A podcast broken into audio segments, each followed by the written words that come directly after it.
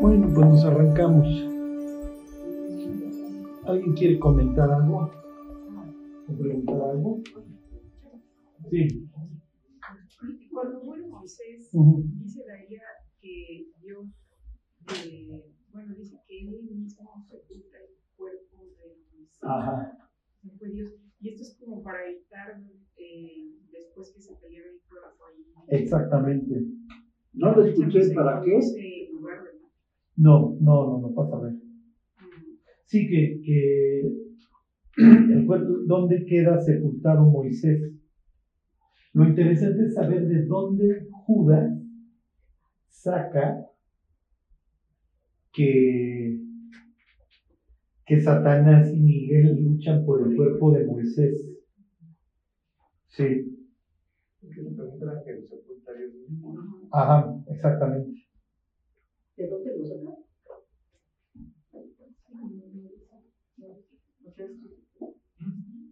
Sí.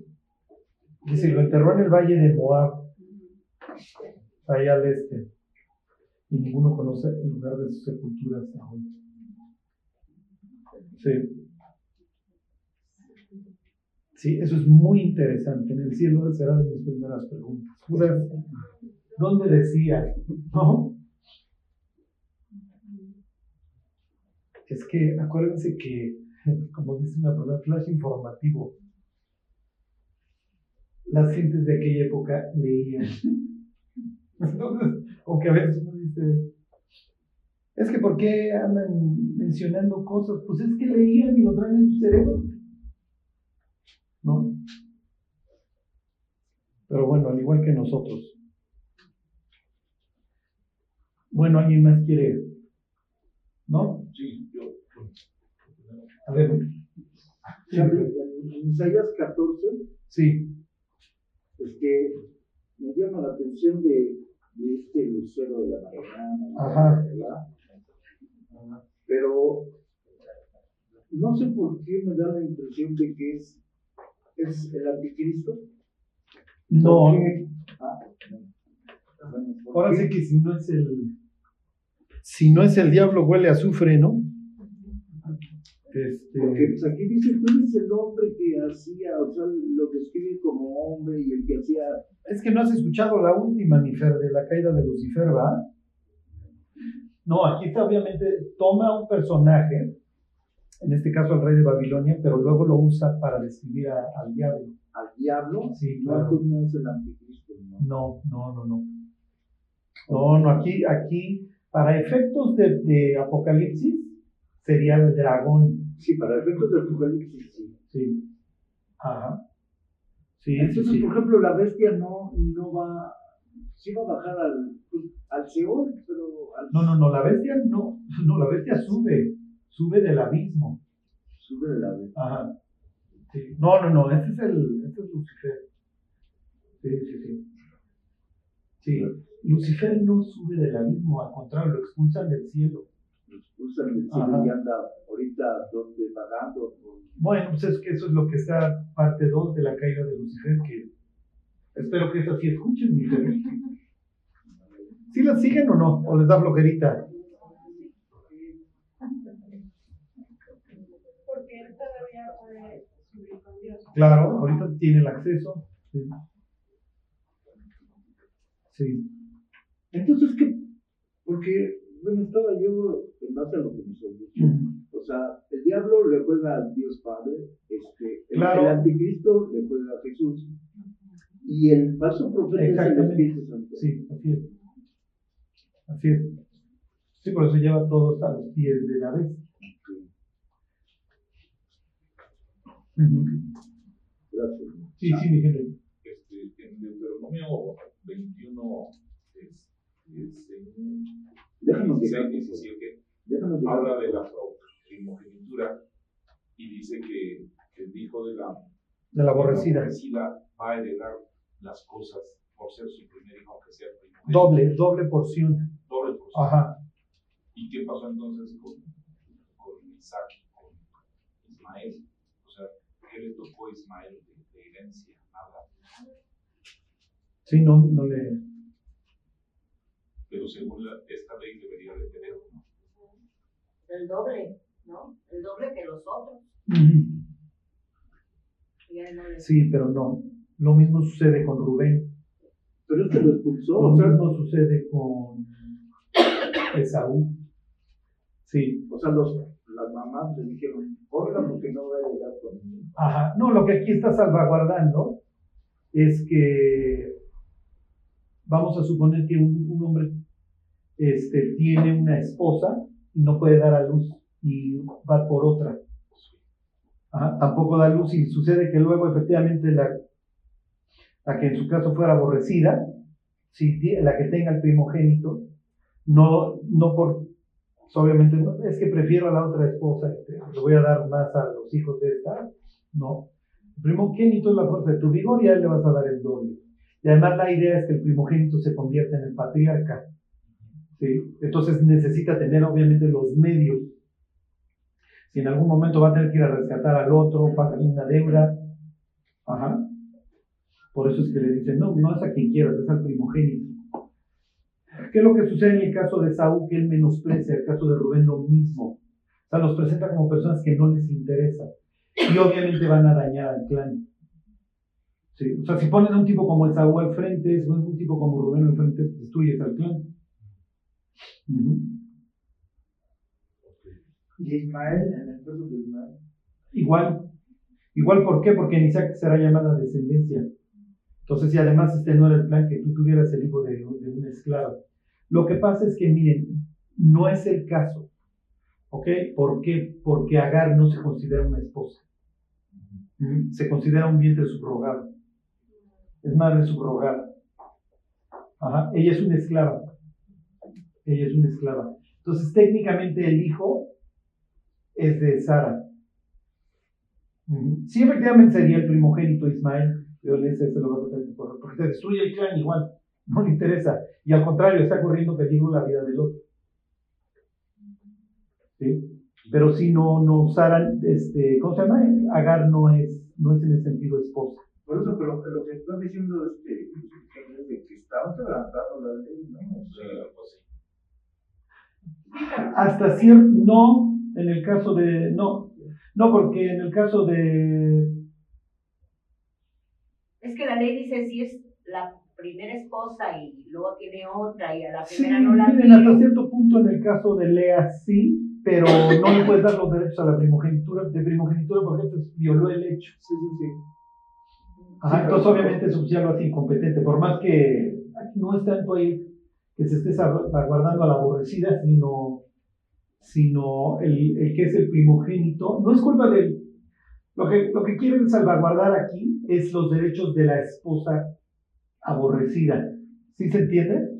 En el caso, si fuéramos el abogado de Lea, oye, no le puedes dar la primogenitura, diríamos, oye, se la tienes que dar a Rubén, porque tienes que salvaguardar los derechos de la aborrecida. Y Jacob diría, no, no es los derechos de la, de la aborrecida no es acá, es que él y transgredió. Ajá, entonces pierde obviamente los derechos. Con Esaú, bueno, él, él, mismo se pusieron la No, y, y, ahí pues, es una misma mamá, o sea, ahí no tiene problema. Ok, pero con Ismael sí la quebrantó. Pero, pero Agar no es esposa. Okay. Ajá, no cae en ese supuesto. Y por eso los musulmanes pelean toda esa tierra pensando que Abraham es su, su padre o tienen esa herencia? No, no, no, lo de ahorita ya es, como les dije, pues estos árabes estaban ahí establecidos, era un protectorado inglés. Y de repente, pues ahuequen el ala, muchachos, porque ya se van. Y los otros pobres huyendo de la masacre en Europa, pues tampoco se iban a mover. Ajá. No, pero eso fue algo muy... Los judíos y los árabes se llevaban y la llevaban en paz, no se casaban entre ellos ni nada, pues la llevaban en paz. Pero pues llegó el Anglo-American Establishment y, hizo la repartición como se le pegó la gana. Obviamente iba a generar conflicto. Les voy a decir cuál era la tirada. La tirada es establecer este, la ciudad que en sentido espiritual se llama Sodoma y Egipto. Ahí les estoy citando Apocalipsis 11 para sentar ahí a la bestia eventualmente. Es muy triste lo que les estoy diciendo, es muy crudo y muy espantoso. Pero así fue. Y las víctimas, tanto árabes como judíos. Siempre la paga el pato la víctima. Todavía ni se enteran de por qué tuvo lugar la guerra. Y es que pensamos que las guerras, oh, de repente se inició, es que ya ven cómo eran los alemanes de tremendo. No, todo es planeado. Honestamente, no crean que cualquier, ah, voy a ser canciller de Alemania, ¿quién es? No, soy, fui un cabo ahí en la Primera Guerra Mundial frustrado. Ah, claro, se vuelve, de canciller de Alemania. No. Ay, este, soy ahí un industrial del norte en México, este, me he pedido madero y voy a quitar a, a un tipo que lleva 30 años que se llama Porfirio Díaz. Claro, quítalo. Es muy romántica la historia que estudiamos, pero es totalmente falsa. O sea, el hecho de que celebremos la revolución es ridículo. O sea, el pobre de Madero, el día que no les funcionó, Henry Lane Wilson, el embajador, lo mandó matar, lo bajaron en un carro y lo mataron como perro. Y a su hermano. Y a su hermano, bueno, antes ya ven cómo le fue al hermano, ¿cómo se llama? Gustavo, ¿no? No. Leer la verdadera historia cuando alguien te la cuenta cruda es horrible. Porque es despertar en, en un mundo que no quieres ver.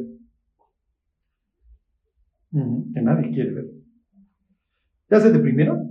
Sí, ya llegamos. Pero es mejor saber. No sé, pienso que es mejor saber. O no sé, o bendita ignorancia. Tal vez, a veces pienso, ¿cómo me gustaría esa ignorancia? Pero bueno, yo, yo mi, mi, mi camino empezó en ese sentido con un documental que se llama Loose Change, que quiere decir el cambio, la morralla. Yo tengo un amigo que me decía, las Torres Gemelas, las Torres Gemelas la tiraron los propios gringos. Yo decía, estás loco, ¿cómo crees? O sea, deja de decir burradas. No, ve este documental y cuando iba yo en los primeros 10 minutos, ¿se acuerdan en las caricaturas cuando se convertía en paleta el pato Lucas?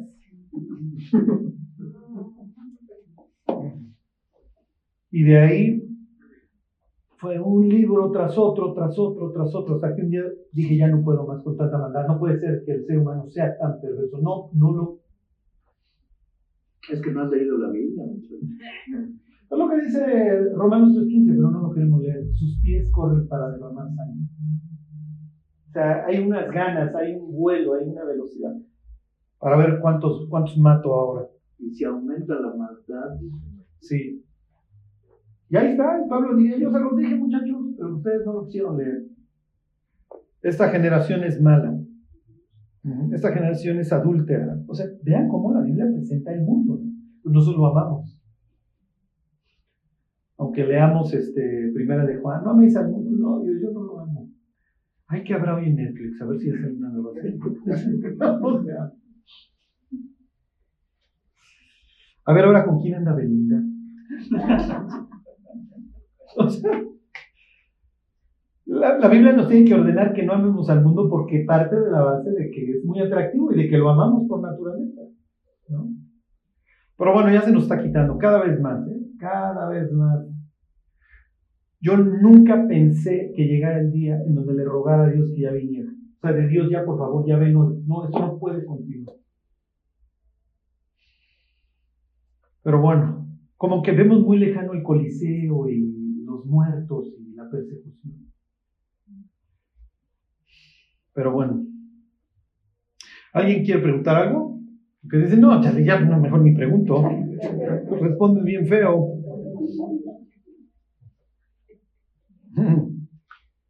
Bueno, pues entonces váyanse al, Evangelio de Lucas. Vamos a continuar con, con, Jesús en, Jericó.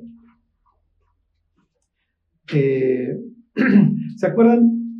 Les hago un resumen. Jesús va camino a Jericó. Isaías 50, lo leímos la semana pasada. ¿Se acuerdan cómo arranca? Así dijo Jehová y luego dice Jehová me dio oídos para oír, etcétera. O sea, cambia el personaje. Y dentro de las cosas que menciona ese personaje es que puso su rostro como, como firme, como pedernal. Y es lo que dice lo que dicen los evangelios, que Jesús afirma su rostro para ir a Jerusalén. ¿Por qué? Porque obviamente no quiere ir. No quiere ir porque le va a tocar pagar por todos los pecados de la humanidad. ¿Quién sabe qué implica eso? ¿Sí me explico? Oye, Jesús, ¿qué implicó? O sea, ¿qué experimentaste durante esos momentos, esas seis horas ahí? en la cruz frente a Dios, derramando su ira sobre ti. Cuando vinieron las tinieblas sobre el mundo y empezaste a ser castigado por mí, ¿qué, qué implicó? Lo más probable es que dijera, mira, tu cráneo nunca lo va a lograr, no, no, no, no, no tienes el cerebro para, para entenderlo, para asimilarlo. Ok, y entonces le dice, bueno, subimos a Jerusalén y al Hijo del Hombre los gentiles lo van a escupir. Bueno, al, al Hijo del Hombre los gentiles no lo pueden escupir de acuerdo a la descripción de puesto que tiene, eh, ¿se acuerdan? Este, ¿Qué es este? Daniel 7.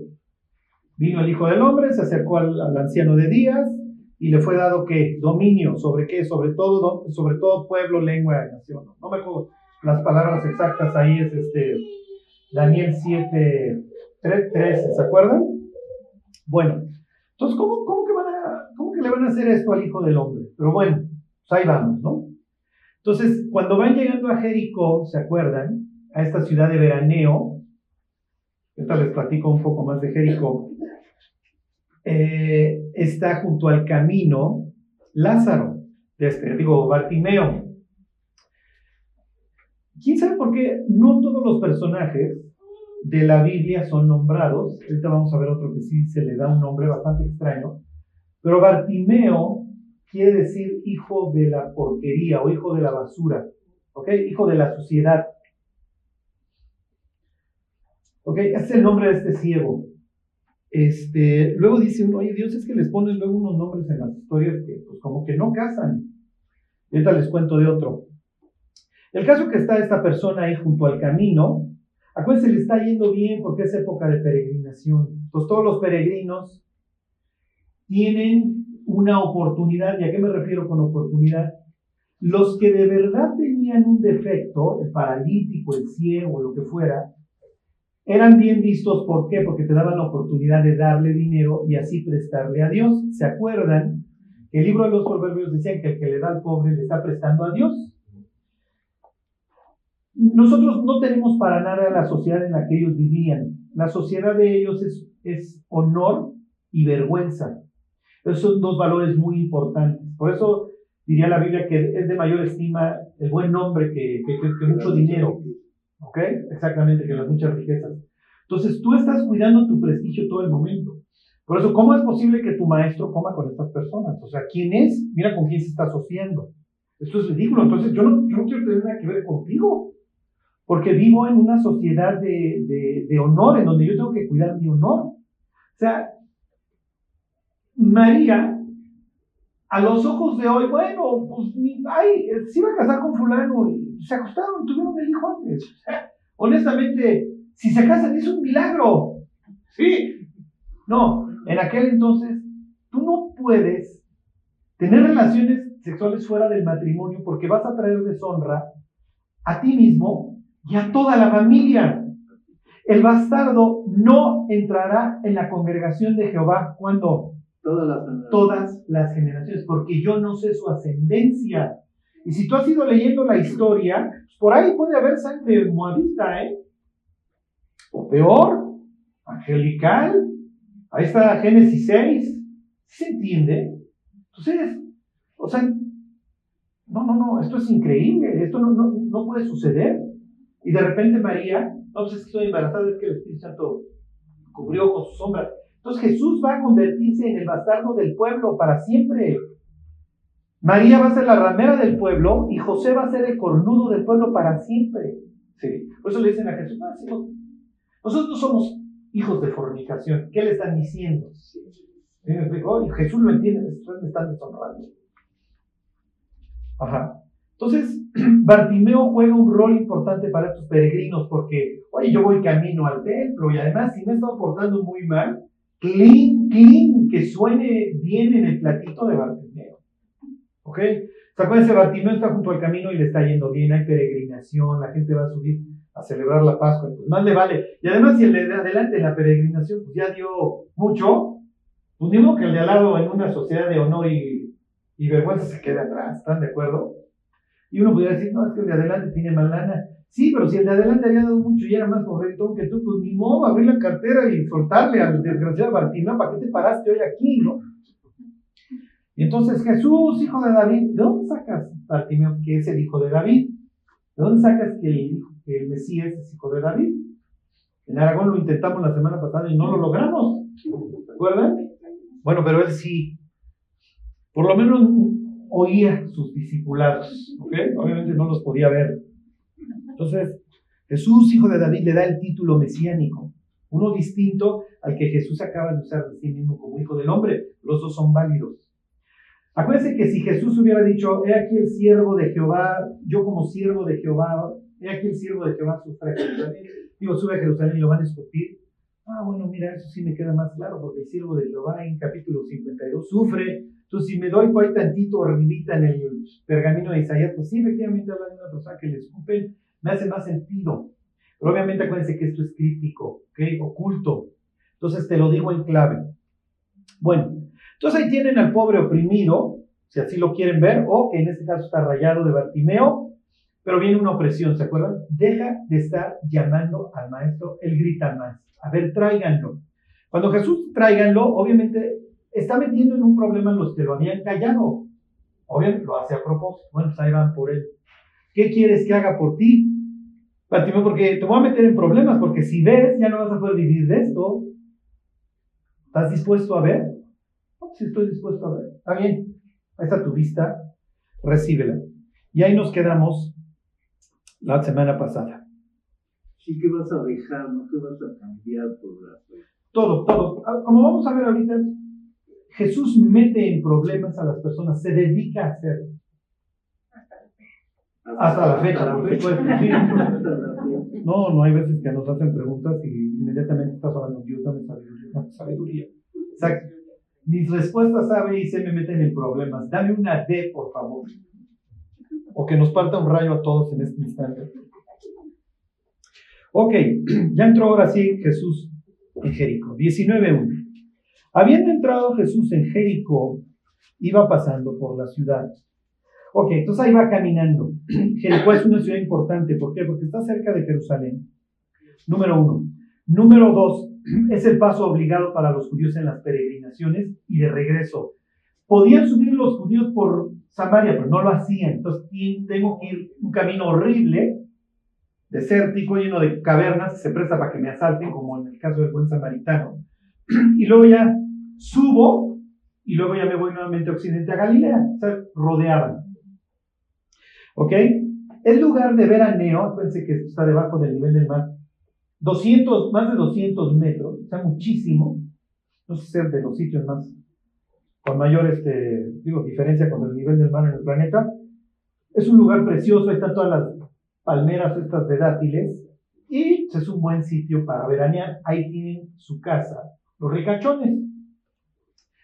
Dos clases de ricachones. Los saduceos, ¿ok? Para ellos también va a haber mensaje, y los cobradores de impuestos son los de la lana. Y además, Jericó es, la, es parte de la, ¿cómo se llama? Este, frontera oriental y ahí obviamente tienen aduanas. Y donde están las aduanas están los cobradores de impuestos. Acuérdense que el cobrador de impuestos es un vendido al imperio, en este caso sería la provincia de Judea, y lo que ellos hacían era comprar a precio alzado el derecho a cobrar los impuestos. ¿Qué quiere decir eso? Que iban con el funcionario romano y le decían, ¿cuánto, ¿cuánto piensas cobrar de la provincia de Judea? No, pues, milenarios, estoy pensando en voz alta, y lo voy a repartir entre cinco personas. Entonces, cinco personas me tienen que llegar aquí a pagar 200 denarios, cada uno de ellos, y les voy a dar una patente de corso prácticamente, les voy a dar un derecho a que ellos vayan y cobren a las personas sus 200 denarios a lo largo del año. Pero tú me pagas a precio alzado. Roma cobraba por adelantado. Y entonces tú tienes derecho a cobrar una comicha. 20, 30, 100%. Lo peor de todo esto es que te lo cobran al nacional, a mi compañero, al judío, ¿ok? Para írselo a pagar al invasor romano que ha puesto sus insignias en toda mi tierra. Y además que me han traído sus templos, me han traído sus teatros, me han traído sus gimnasios. Sí, sí se entiende, me han traído toda su ideología y yo me estoy pudriendo con todas su enseñanza. ¿Por qué? Porque antes de los romanos, los judíos no solamente conquistaban militarmente, conquistaban desde un punto de vista intelectual, a través de las escuelas, le hace el gimnasio, desde un punto de vista espiritual, a través de sus templos, y desde un punto de vista, como les diré, de entretenimiento, a través de sus teatros y el estadio. Los romanos toman todo esto que obviamente les fascina y a eso le añaden su orden jurídico y su poderío militar. Y entonces es natural que odies a los cobradores de impuestos. Entrar en una casa de un cobrador de impuestos te convierte en ceremonialmente impuro. Los consideran como los asesinos o los ladrones y obviamente impuros. ¿Ok? La Biblia no habla de, convertir, de, ser cobrador de impuestos como una impureza. Habla de leproso, habla de lo que ustedes quieran. No habla del cobrador de impuestos. Pero bueno, eran tan detestables que si tú como peregrino sin querer tocas a Mateo en el camino, Mateo era cobrador de impuestos. O sea, olvídate celebrar la Pascua, estás inmundo, olvídate de ir al templo, tú no puedes entrar, tú estás inmundo, lo tocas. ¿Ok? Entonces piensen, Jericó hay mucha lana. Bueno, versículo 2. Y sucedió que un varón llamado Saqueo, que era jefe de los publicanos y rico, procuraba ver quién era Jesús. ¿Ok? Empieza a dar muchos datos. Acuérdense, Lucas se la vive dando muchos datos porque quiere que un teofilito, el teófilo, entienda todos los detalles de la historia, entonces se la vive dando detalles. Número uno, nos dice su nombre, ¿ok? En el libro de Esdras, en capítulo 2, versículo 6, se van a encontrar un tipo que se llama Sakai, es uno de estos que regresan de Babilonia, ¿ok? Sakai quiere decir puro, ¿ok? Imagínense la contradicción de términos. Imagínense a su peor político mexicano que le late que se llamara puro, o política y que se llamara Doña Pureza, ¿ok? Por eso les digo que a veces los nombres en la Biblia no pareciera que no casan, ¿ok? El Señor se llama puro. Miren, váyanse al libro de los proverbios, esto es muy interesante. Digo, esto es mera cultura general. Pues esto es lo que hay en el cerebro. Zahai. Por eso en Apocalipsis dice, les daré un nombre nuevo.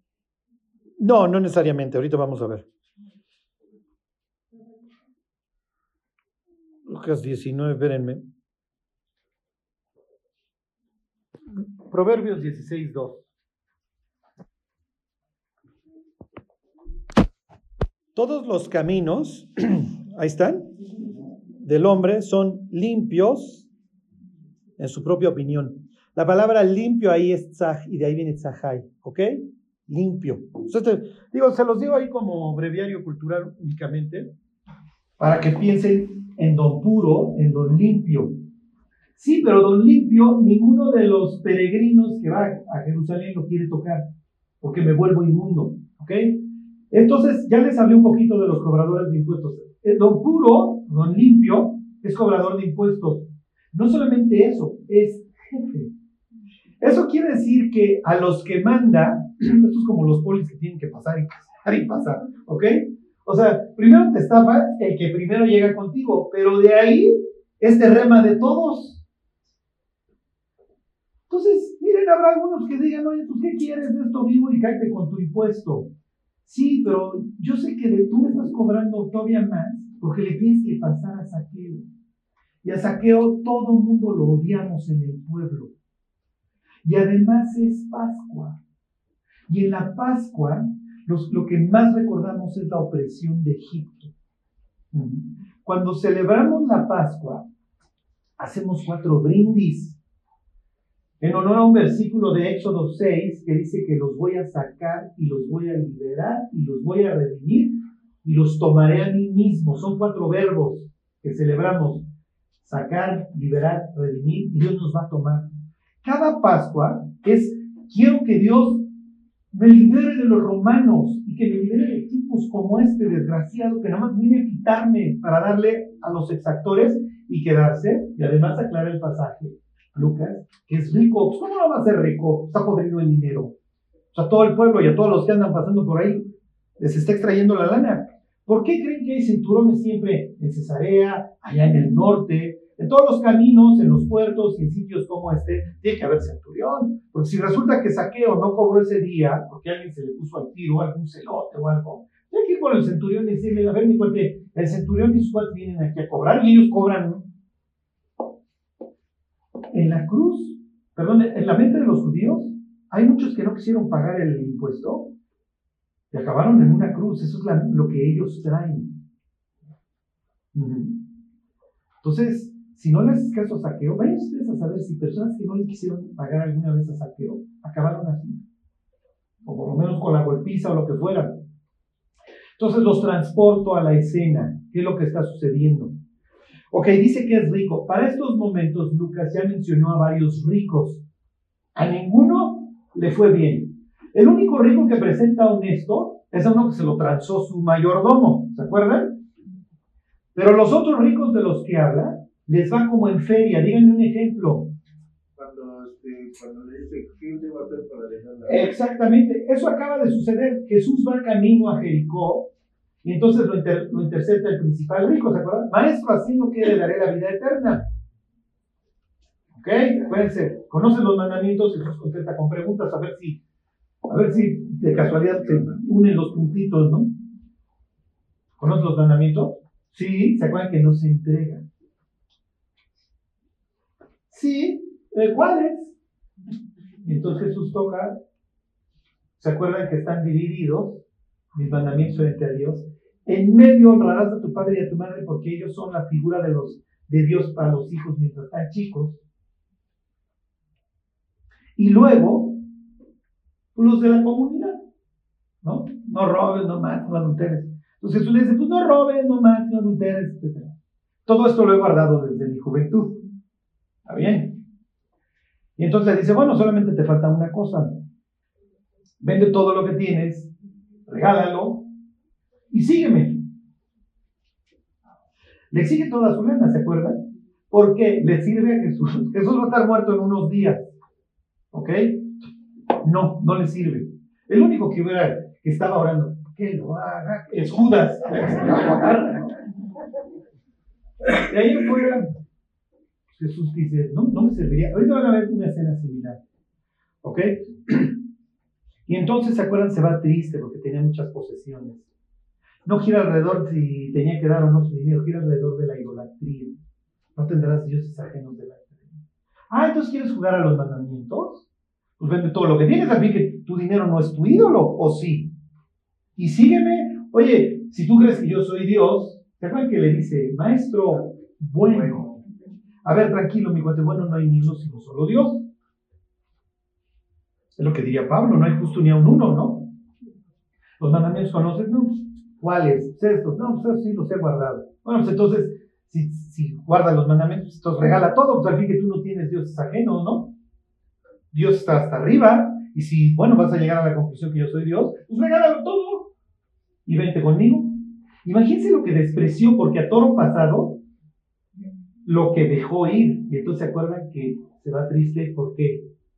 Porque tenía muchas posesiones. Ok, entonces pues los discípulos cuando llegan y se van a encontrar con un ricachón ahí que sea más saqueo, es, mi cuate te va a ir súper mal. Porque a todos les ha ido súper mal. ¿Se acuerdan que llega un señor? Oye, dile a mi hermano que parta la herencia conmigo. ¿Quién me puso a mí por albacea, muchachos? Y aguas, porque había un señor que era muy rico y que no sabía qué hacer con su lana y entonces dijo que iba a hacer sus graneros más grandes. ¿Y qué crees que se muere esa noche? Y dicen, a ver, mi cuate, todo lo que has provisto de quién será. Si esto aquel que se hace rico y no rico para con Dios. Y luego, bueno, Lázaro y el rico, los perros le vienen a poner las llagas. ¿Por qué hay perros en la historia? ¿Por qué creen que hay perros en la historia? ¿Mm? El perro es inmundo, acuérdense. ¿Por qué tiene este judío? Porque Abraham le va a decir hijo, o sea, es hijo de Abraham. ¿Mande? Ah, no, eh, se llama Eleazar Tecuán, que quiere decir Dios ayuda, que también dices, oye, qué nombre, Dios ni sacro es puro, y este, pues como que así mucha ayuda que uno diga, pues tampoco, ¿eh? No se puede ni mover. O se anda arrastrando, o está tan mal que las llagas no se le acaban de cerrar. Claro, cuando entiendes la historia dices, pues sí le fue bien, está en el seno de Adán. Está... Y Lázaro. ¿Por qué dice que tiene pelo? ¿Se comían las obras? Bueno, es probable, quién sabe. Pero lo más, como el Señor se viste diario y hace banquete diario, ahí están sus guardianes. Antes el perro ahí encargado que este no se acerque le lame las llagas. Juan que se acuerda de él por nombre. Dile a Lázaro, él no ha cambiado en su mentalidad. Dile a Lázaro rápido. O sea, cree que, si me explicó, en su mente es lo peor del infierno, que el incrédulo no cambia. Tengo cinco hermanos, ¿cuántos suman? Seis. Conoce a Lázaro perfecto. ¿Y si lo hubiéramos adoptado? Ven cómo Lucas va registrando todas estas jiribillas que manda Jesús en sus historias. Bueno, es rico. Mm. Ok, aquí ya dio otro dato. Se los vuelvo a leer, versículo 2. Y sucedió que un varón llamado Saqueo, que era jefe de los publicanos y rico, procuraba ver quién era Jesús, pero no podía a causa de la multitud, pues era pequeño de estatura. Ok. A ver, este es enano, ¿no? Es chaparro. Y entonces no puede a causa de la multitud. Entonces se va a subir a un árbol. Los sicómoros son grandes, pueden llegar hasta 18 metros y están llenos de follaje, entonces sirve para que te escondas. Le interesa quién es el, rabino este de moda y quién es, quién, quién. ¿Por qué no va? Es el principal del pueblo. ¿Por qué no va entre la multitud? A ver, mis quítense. Voy a ver quién es Jesús. ¿Eh? Ah, no, él es puro. No, no, él no se ve a sí mismo como inmundo, ¿no? Que el resto lo ve como inmundo.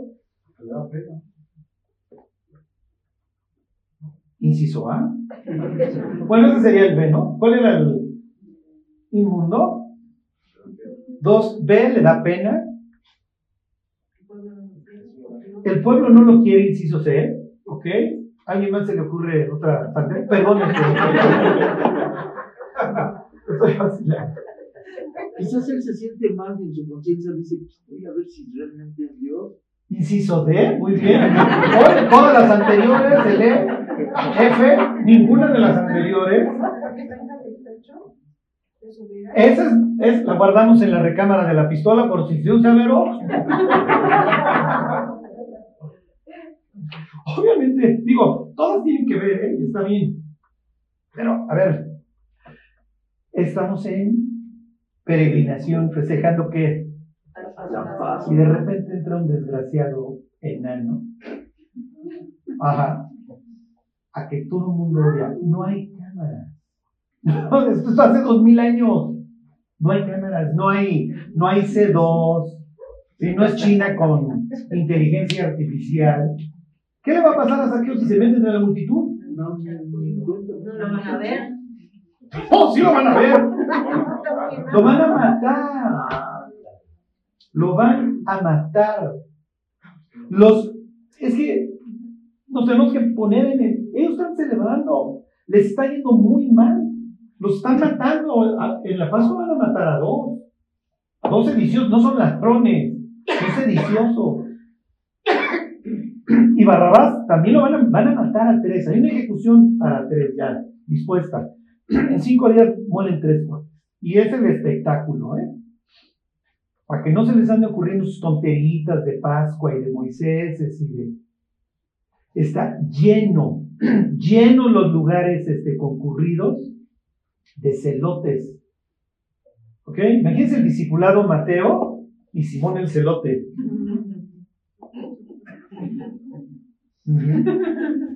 ¿Me guardas mi navaja? Sí, no, Mateo tenía que, cuando llegaba el discipulado, lo primero que buscaba es dónde está sentado Mateo. Digo, cuando llegaba este Simón, ¿dónde está sentado? Perdón, Mateo, ¿dónde está sentado Simón? Y si estaba allá, yo me siento allá.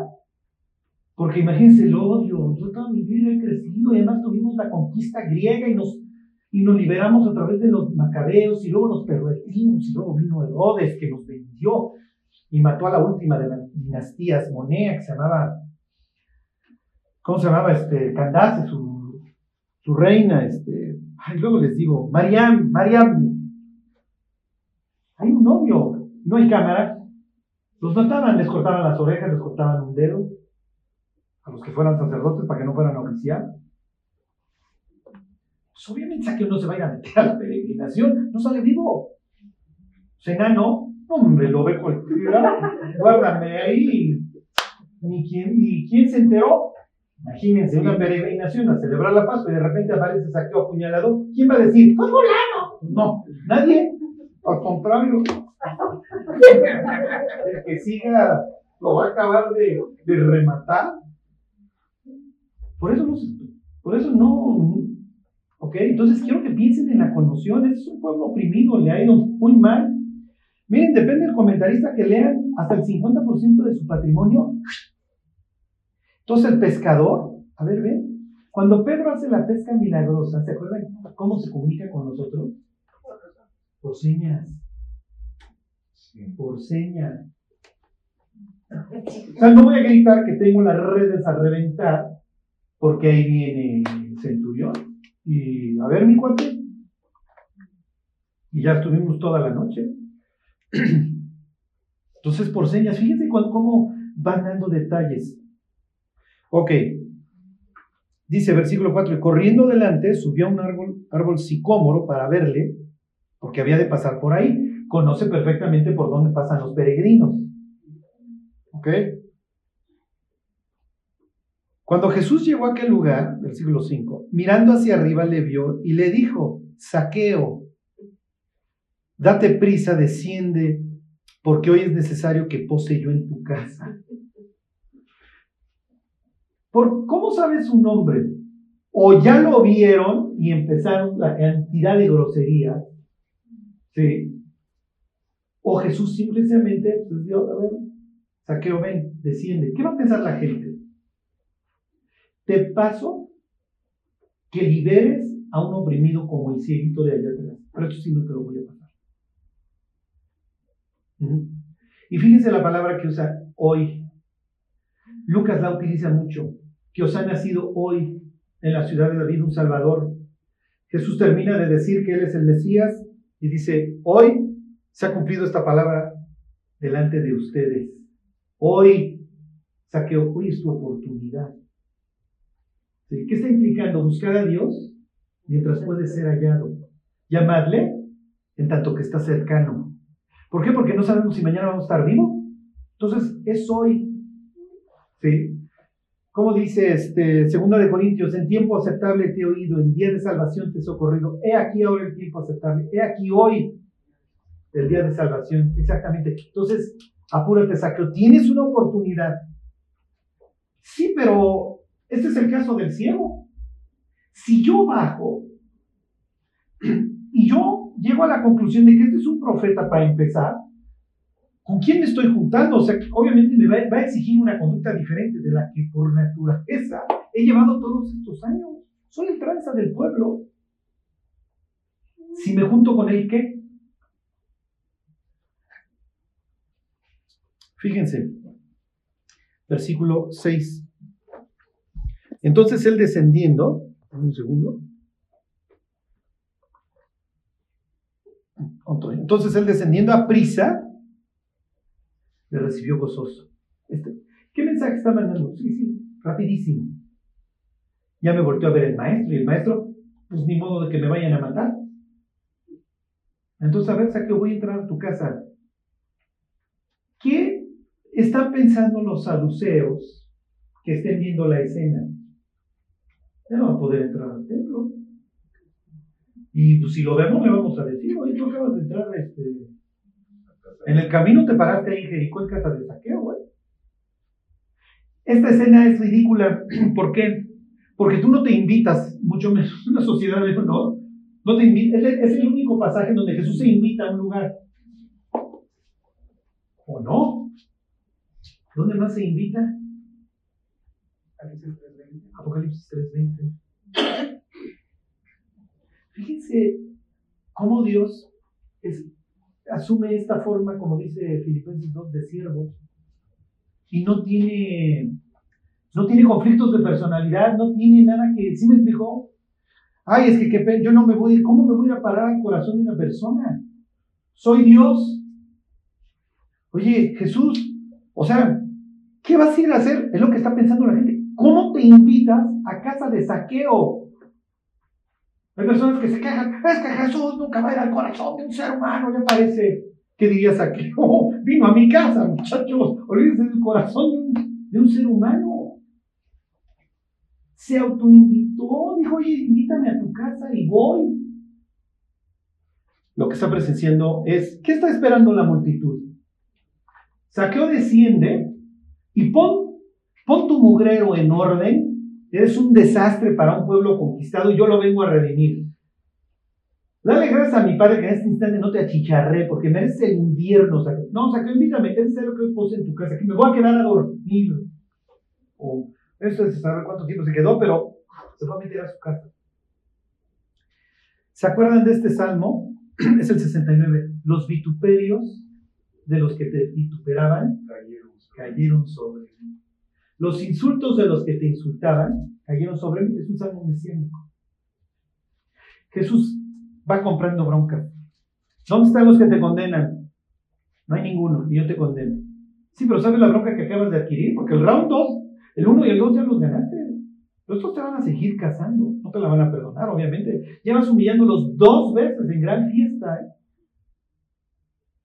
¿Por qué compras bronca por mí? Jesús y la samaritana, cuando llegan los discípulos, ¿por qué hablas con ella? Estás violando todas las normas sociales. Digo, los hombres no hablan. Hasta la fecha, no creen que en Dubái va la señora sola y, te, y le hablas por costar la cabeza. ¿Por qué le están hablando y nadie dice nada? ¿Se acuerdan los discípulos? ¿Qué le habrán traído de comer? ¿Por qué hablan? No, los samaritanos creyeron en él por la Ajá. Se quedó dos días. Y se queda con el enemigo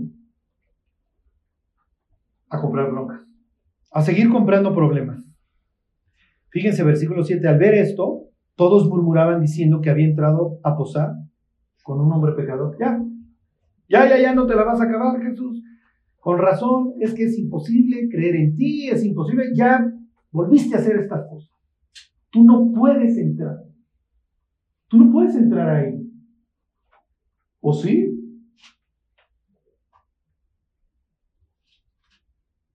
Versículo 8, entonces Saqueo, puesto en pie, dijo al Señor, he aquí, Señor, la mitad de mis bienes doy a los pobres, y si en algo he defraudado a alguno, se lo devuelvo cuadruplicado.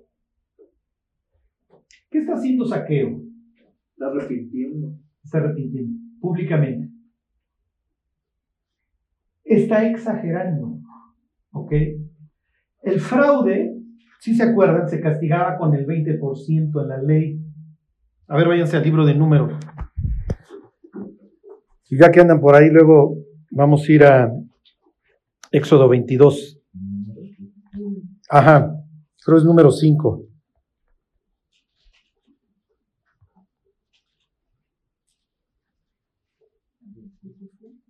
Sí, es 5.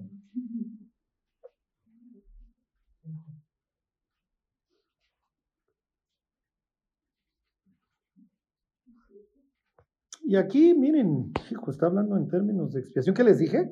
No, es Levítico. No, sí, no, no, sí quédense ahí, perdón. Es que también lo trata Levítico de la añadidura de la quinta parte. ¿Qué les dije? 5.5. Además habló Jehová a Moisés diciendo, di a los hijos de Israel, el hombre o la mujer que cometiera alguno de todos los pecados con que los hombres prevarican contra Jehová y delinquen, Aquella persona confesará el pecado que cometió y compensará enteramente el daño y añadirá sobre ello la quinta parte y lo dará a aquel contra quien pecó. Ok, váyanse tantito a la izquierda, Éxodo 22. Esta historia es famosa, ¿se acuerdan? Cuando David dice, ese hombre merece la muerte y pagar cuatro tantos más. Dice, cuando alguno hurtare buey u oveja y lo degollare o vendiere, por aquel buey pagará cinco bueyes y por aquella oveja cuatro ovejas. La vigía se castigaba con cuatro tantos. Aquí se para este y dice, se los vuelvo a leer. He aquí, Señor, la mitad de mis, bienes doy a los pobres y si en algo he defraudado a alguno, se lo devuelvo cuadruplicado. Voy a hacer una restitución completa. Les pregunto, ¿lo puede hacer? Eso es difícil. Imagínense que va a devolver cuadruplicado todo lo que se ha robado. Díganle a alguno de nuestros Oye, devuelve cuadruplicado. Pues, ¿de qué color quieren el mármol del periférico, muchachos? ¿Me explico? Hijo, pues se les va el Producto Interno Bruto al doble. Olvídense de las ciudades. París, no, hombre, va a quedar. ¿Puede? Los antiguos, cuando hacían promesas, exageraban. Es una forma de decir, lo que tenga que hacer, lo voy a hacer, estoy dispuesto. La gente del pueblo no está esperando que este tipo dé la mitad de sus bienes y, y lo que haya defraudado. Lo que está esperando es un cambio efectivamente de vida y nunca una extracción más. Lo que le dijo Juan el Bautista, ¿se acuerdan? A los soldados, ¿qué hacemos? Conténtense con sus salarios, no extorsionen. Saqueo está diciendo, nunca más voy a volver a extorsionar a nadie. Y Dios, en este instante, va a decir muchísimas cosas y entre otras va a comprometer a Saqueo. Fíjense, versículo 9. Jesús le dijo, hoy ha venido la salvación a esta casa. Fíjense lo que está implicando. Jesús está presentando a sí mismo como el portador, el que trae la salvación. No está diciendo cualquier cosa. ¿Qué es lo que está esperando?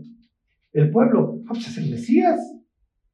Y Dios nos va a sacar, ¿se acuerdan? A liberar, a redimir, nos va a tomar para sí mismo.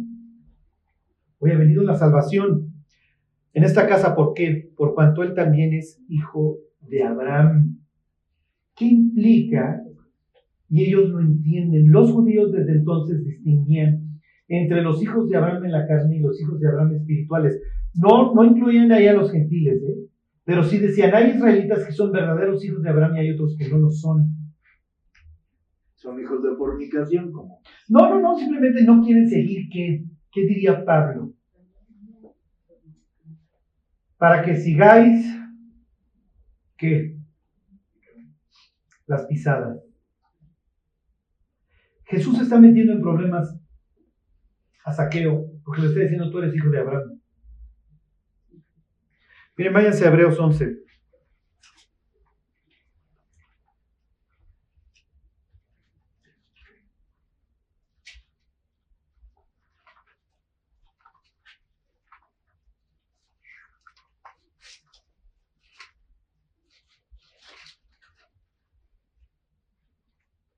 Dice 11.1, es pues la fe y la certeza de lo que se espera, la convicción de lo que no se ve.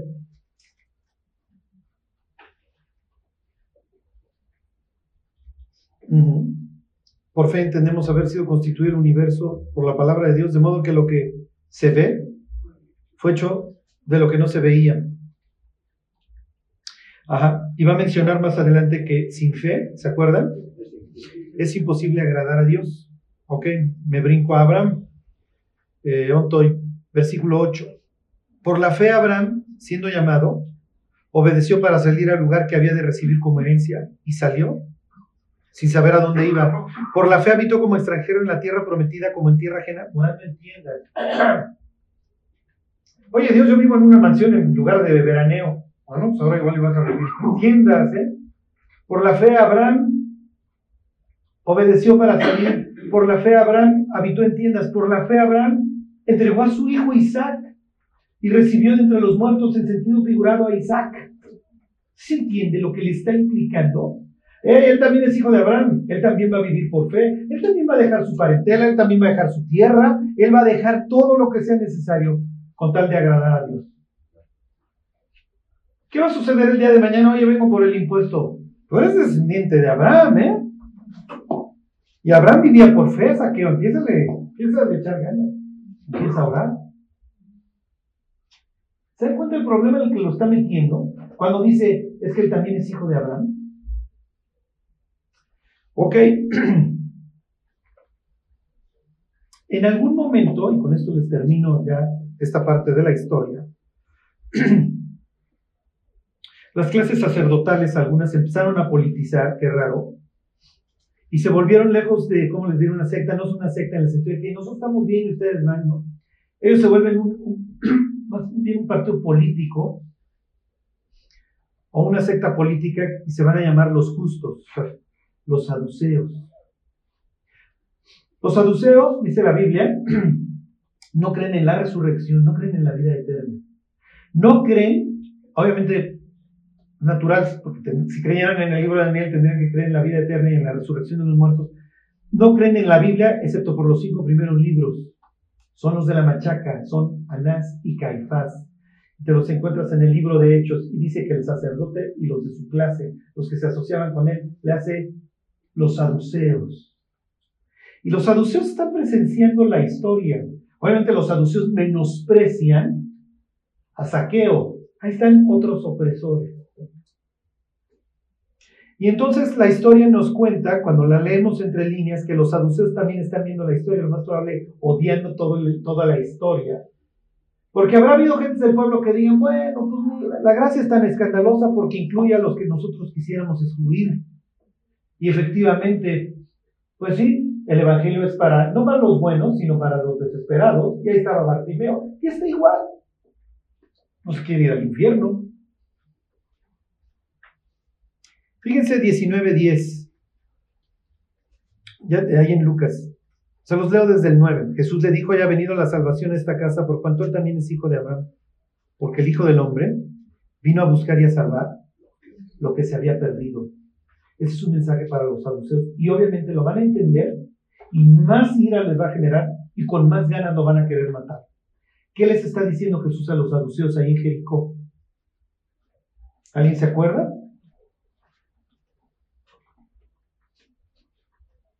Nos los vamos a encontrar ahí, a ver, hoy se ha hecho cinco.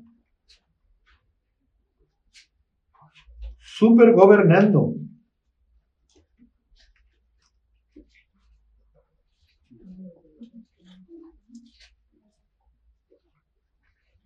Cinco diecisiete, ¿ahí están en hechos? Nada más quiero que vean la animadversión. Entonces levantándose el sumo sacerdote y todos los que estaban con él, esto es, la secta de los saduceos, se llenaron de celos. Entonces tienen un odio y casi siempre son presentados. No recuerdo un solo pasaje en donde no haya la animadversión de los saduceos en contra de Cristo. Como no creen en la profecía, no creen en los profetas, a Jesús le tapan la cara y lo golpean y le dicen, profetiza a ver quién te golpeó. Y entonces Jesús entra con saqueo Saqueo ven, y entonces todo el pueblo obviamente histérico y los saduceos, pues vamos a estar bien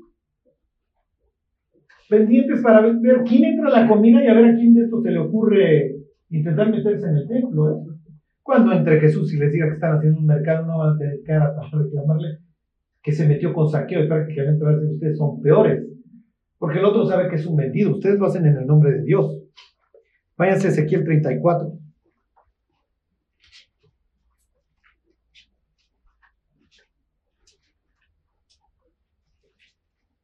¿Se acuerdan que a los reyes y a los líderes espirituales se les equipara con pastores? Los líderes por excelencia, Moisés y David, eran pastores. 34.1. Vino a mi palabra de Jehová diciendo, Hijo de hombre, profetiza contra los pastores de Israel, profetiza y di a los pastores. Así ha dicho Jehová el Señor, hay de los pastores de Israel que se apacientan a sí mismos ¿No apacientan los pastores a los rebaños? Comed la grosura y os vestís de la lana, la engordada de degolláis, mas no apacentáis a las ovejas. No fortalecisteis las débiles, ni curasteis la enferma, no vendasteis la perniquebrada, no volvisteis al redil la descarriada, ni buscaste a la perdida. ¿Qué está haciendo Jesús con saqueo si comparas a saqueo con una oveja? Está haciendo volver a la descarriada. Cuando, a ver, saqueo, ven, es una oveja descarriada, ven, pásale para acá, regrésate al redil, porque pues tú eres el redil, tú eres hijo de Abraham. ¿Qué tenías que haber hecho tú, Saduceo, con saqueo? Pues tenías que haber vuelto al revés, pues tú eres el líder espiritual, ¿no? Sí, sí te importa un comino saqueo. Si deja ofrendas caras en el templo, y sí lo dejas pasar.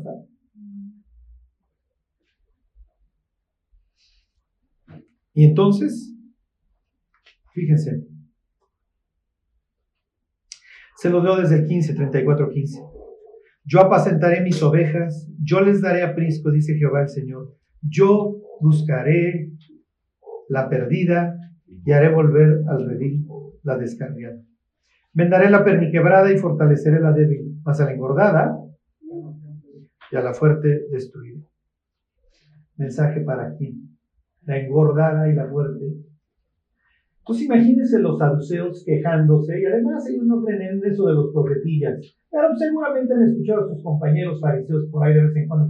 No se llevaban, más que cuando se tenían que unir para, para la causa que fuera.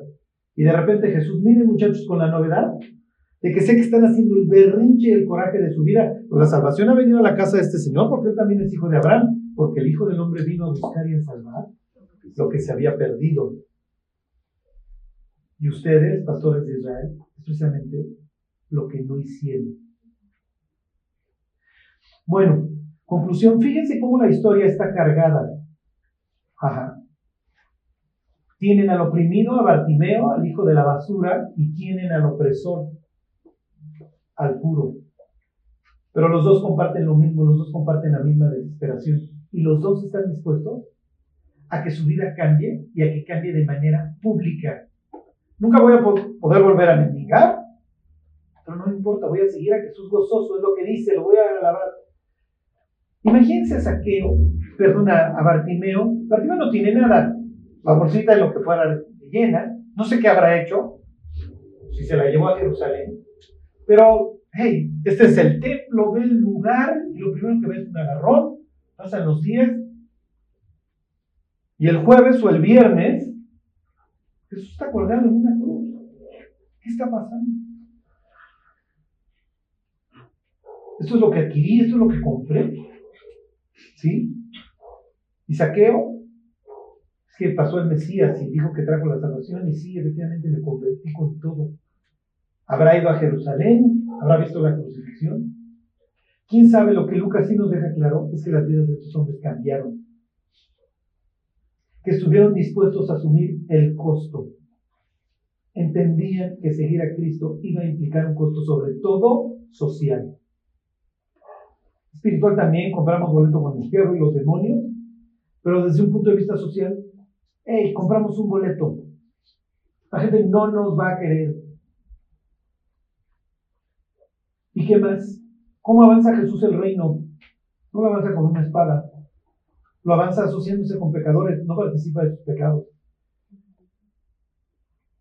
No le pide su lana a saqueo, ¿eh? al otro sí se la pidió para bajarlo de su ladrillo.